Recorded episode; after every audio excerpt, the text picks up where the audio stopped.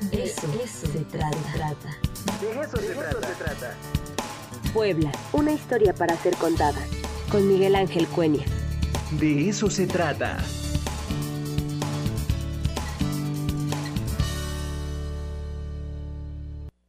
Tal de eso se trata. Muchas gracias a todos los que nos están viendo. Si ya tenemos la oportunidad de comunicarnos bien, Miguel Ángel, ¿cómo estás?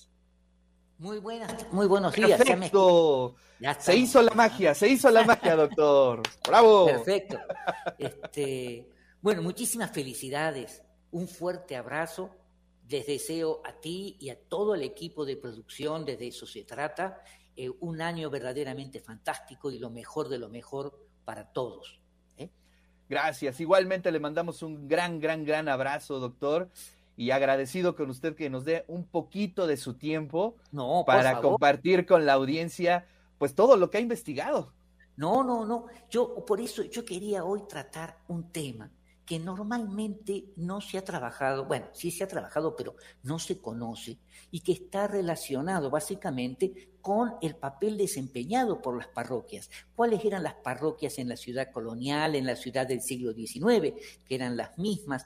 Qué papel desempeñaban los párrocos, sobre todo porque eh, nosotros siempre hablamos del papel de eh, los conventos franciscanos, dominicos, agustinos, de los conventos de monjas, pero la vida cotidiana pasaba por los templos, la vida cotidiana pasaba por la iglesia y en donde eh, los señores curas, párrocos, eran verdaderamente los representantes de sus feligreses ante las autoridades de la ciudad. Es decir, estamos hablando de que defendían realmente ante las autoridades municipales la lucha por obtener agua, la lucha por mejorar las condiciones de vida.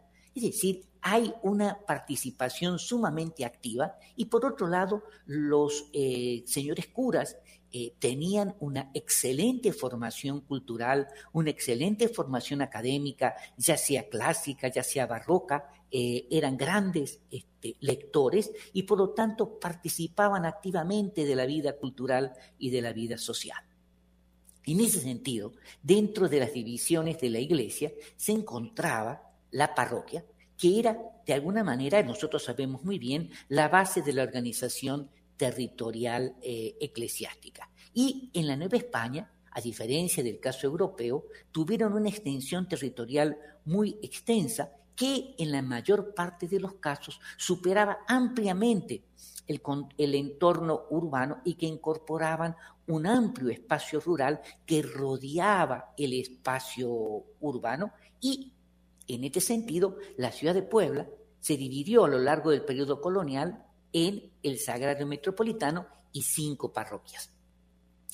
Miren, el punto de origen, el punto de partida de esta historia es la constitución del Sagrario Metropolitano, que va a surgir justamente como parte del proceso mismo de la fundación de la ciudad y que con el paso del tiempo va a administrar eclesiásticamente, espiritualmente, 106 manzanas del centro de la ciudad, es decir, eh, para mediados del siglo XVII ya eh, trabajaba con ayuda de eh, tenientes de cura las principales actividades religiosas de la mayor parte de la ciudad, teniendo presente que en esta zona se concentraba el 53% de la población. Esta es una parroquia, podemos decir así, que es estrictamente urbana, que no incorporaba pueblos, que no incorporaba ranchos, que no incorporaba espacios rurales. De, la primer parroquia fuera del sagrario que se funda en 1578 fue la de San José, ¿eh? y que se va a convertir en la parroquia más importante, en la parroquia más populosa, que va a incorporar toda la zona norte y nororiente este, de la ciudad, ¿eh? nororiente, hasta que se funda posteriormente la parroquia de la Santa Cruz.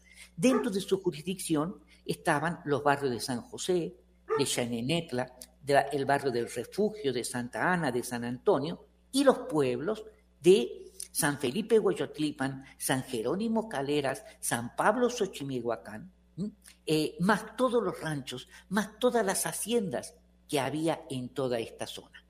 Es decir, era una parroquia sumamente importante y que tuvo varios procesos de ampliación del templo, del templo parroquial. Y allí iba a estar asentado, digamos, iba a construir a finales del siglo XVII, eh, digamos, la capilla del el santo de mayor devoción, del santo más milagroso del periodo colonial poblano, que es la imagen de Jesús Nazareno.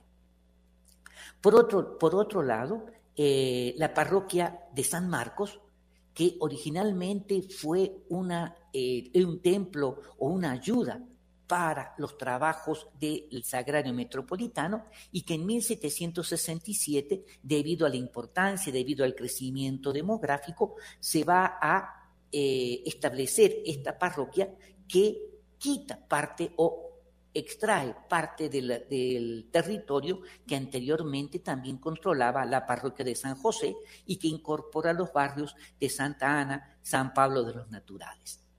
Para la zona del poniente de la ciudad eh, surge, digamos, ya en el siglo XVI, eh, la parroquia de San Sebastián, que era una parroquia totalmente indígena, en donde se concentraba la mayor parte de la población de, eh, proveniente de Texcoco, proveniente de Cholula, proveniente de Oaxaca.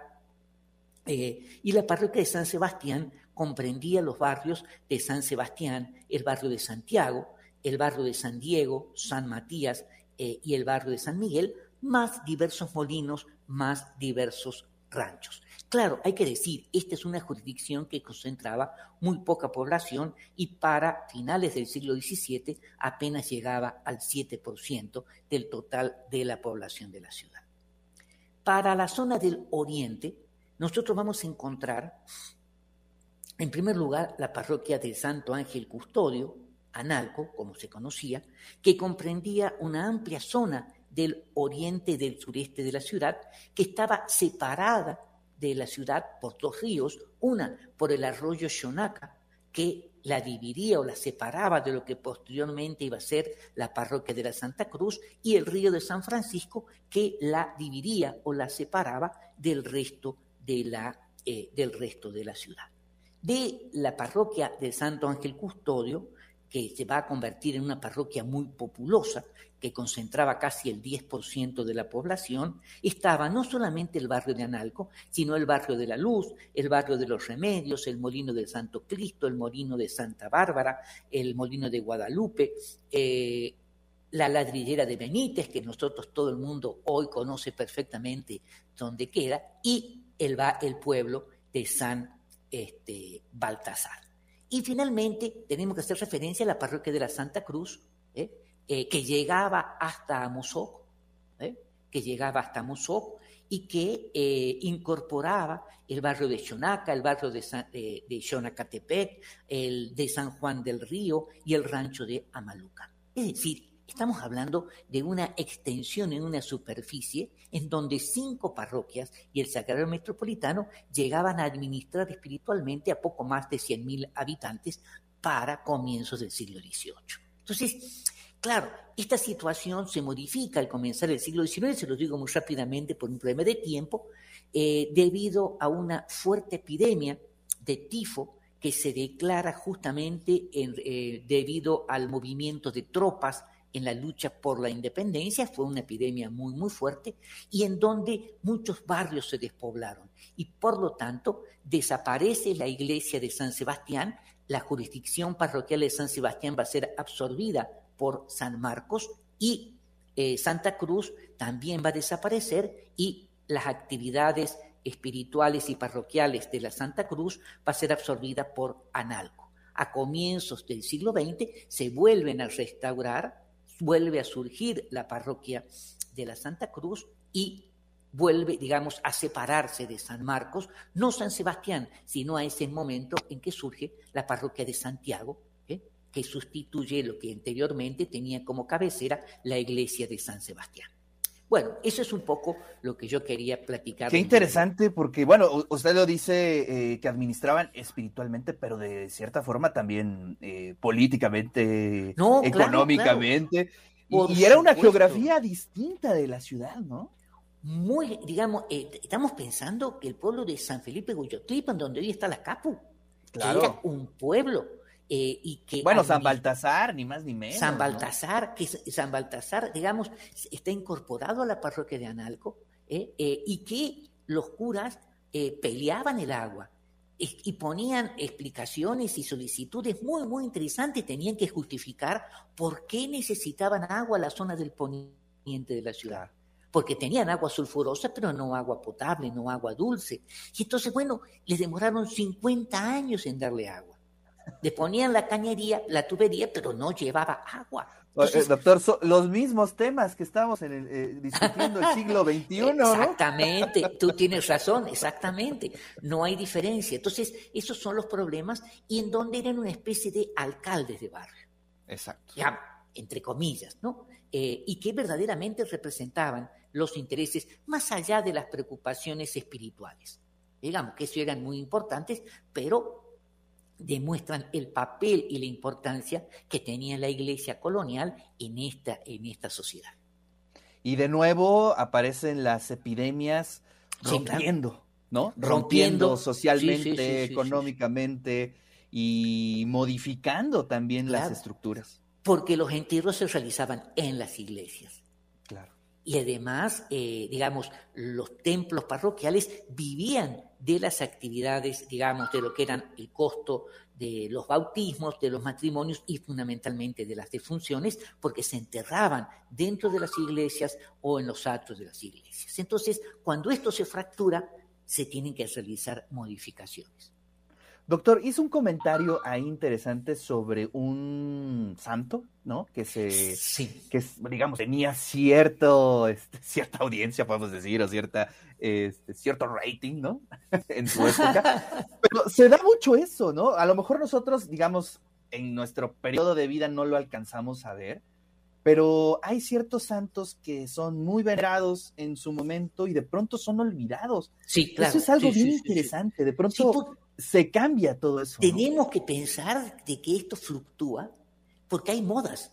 Exacto, Así como hay modas de dónde se van a enterrar, porque testamentariamente dice yo quiero ser enterrado en el convento dominico o en la parroquia o en el templo de San Felipe Neri en la Concordia, eh, o aquí en el templo de San José o en la capilla de Jesús Nazareno, donde se fueron enterradas esposas de virreyes.